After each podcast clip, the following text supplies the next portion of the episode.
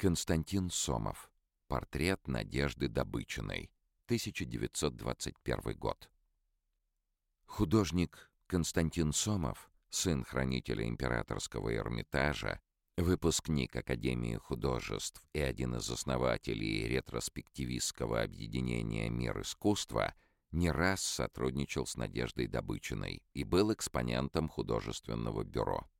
Его работы входили и в личное собрание галеристки. А в 1921 году Сомов, видимо, по заказу, создал графический портрет Надежды Евсеевны. Тонкий и изысканный, в духе образов поэтов и писателей символизма, выполненных им по заказу журнала «Золотое руно» еще в конце 1900-х. Тогда Сомову позировали Александр Блок, Вячеслав Иванов и Федор Сологуб.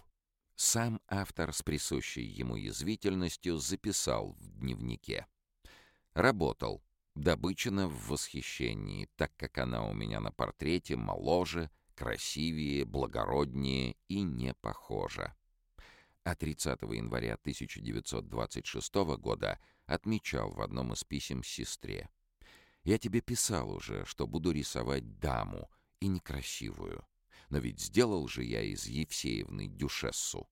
Может быть, и тут мне повезет, и останутся мной довольны.